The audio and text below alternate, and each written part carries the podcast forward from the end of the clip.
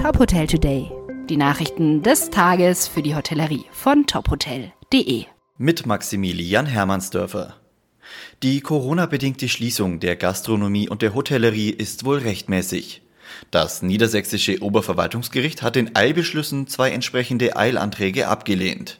Der Betreiber eines Ferienparks und ein Restaurantbesitzer hatten mit Hilfe des DeHoga Eilanträge gegen die Schließungen eingereicht.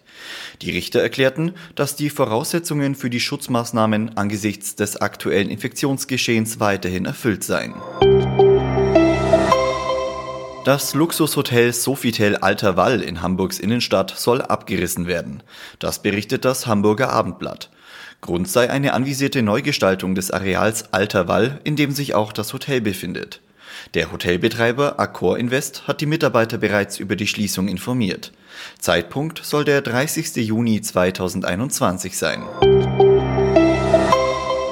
Das Saarland steigt nach Ostern aus dem Lockdown aus, zumindest teilweise. Vom 6. April an sollen Kinos, Fitnessstudios und die Außengastronomie wieder öffnen.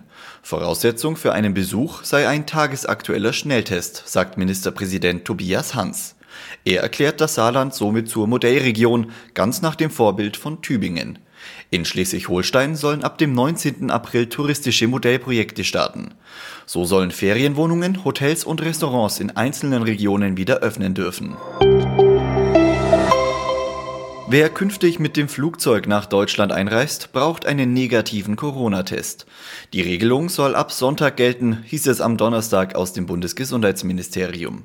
Ein Grund für diese Entscheidung war, dass zuletzt tausende Deutsche nach Mallorca in den Urlaub geflogen waren. Die neue Testregel gilt allerdings nicht nur für Mallorca, sondern generell. Sollte der Corona-Test vor dem Abflug positiv sein, müssen sich Urlauber vor Ort auf eigene Verantwortung in Quarantäne begeben. Weitere Nachrichten aus der Hotelbranche finden Sie immer auf tophotel.de.